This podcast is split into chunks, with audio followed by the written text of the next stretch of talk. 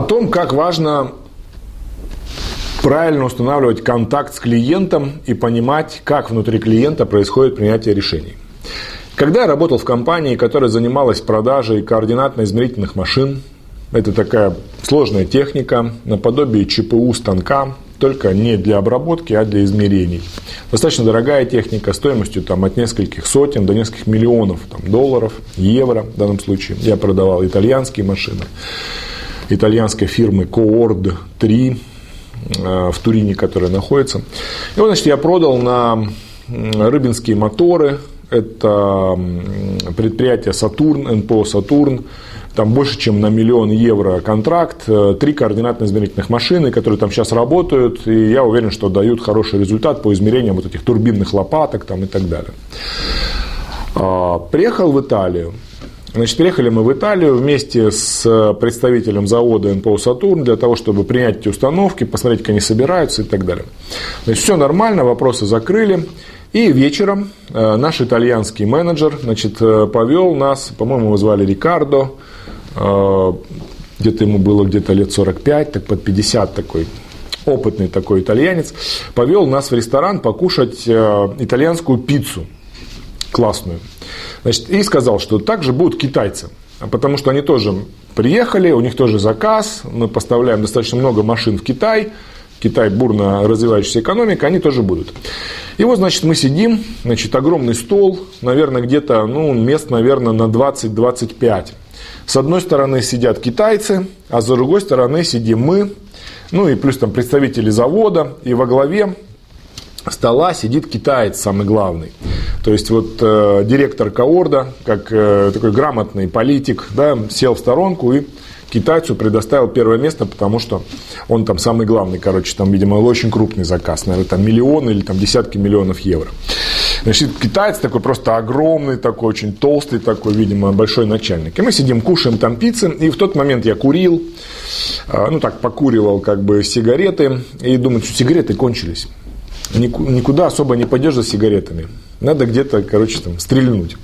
Но я так по сторонам посмотрел, наши не курят. Те, которые приехали с Сатурна, не курят. Там итальянцы что-то не курят. Смотрю, китайцы курят по полной программе. Я у говорю, можно сигареты? Они такие, нету сигарет у нас. Вот мы, говорит, курим, вот, ну все, мы не можем тебе дать. Они там по-китайски что-то там пролопотали. И думаю, ёкарный бабай, уходить что ли куда-то. Надо искать, там так просто в магазине не купишь, надо искать специализированный магазин табачный, либо там ларек, там, ну, этот автомат там, который, короче, очень неудобно. Окей, ладно, думаю, потерплю. И вот слово за слово, значит, э, зашла речь не только про китайцев, но и про русских. И, значит, у нас директор Каорда говорит, вот есть такая русская значит, э, традиция, это пить водку на брудершафт. Я думаю, ну, есть такая, говорю. И он такой говорит, я бы хотел попробовать. Я говорю, твою ж за ногу. Я говорю, ну ладно, давайте. Короче, налили водки.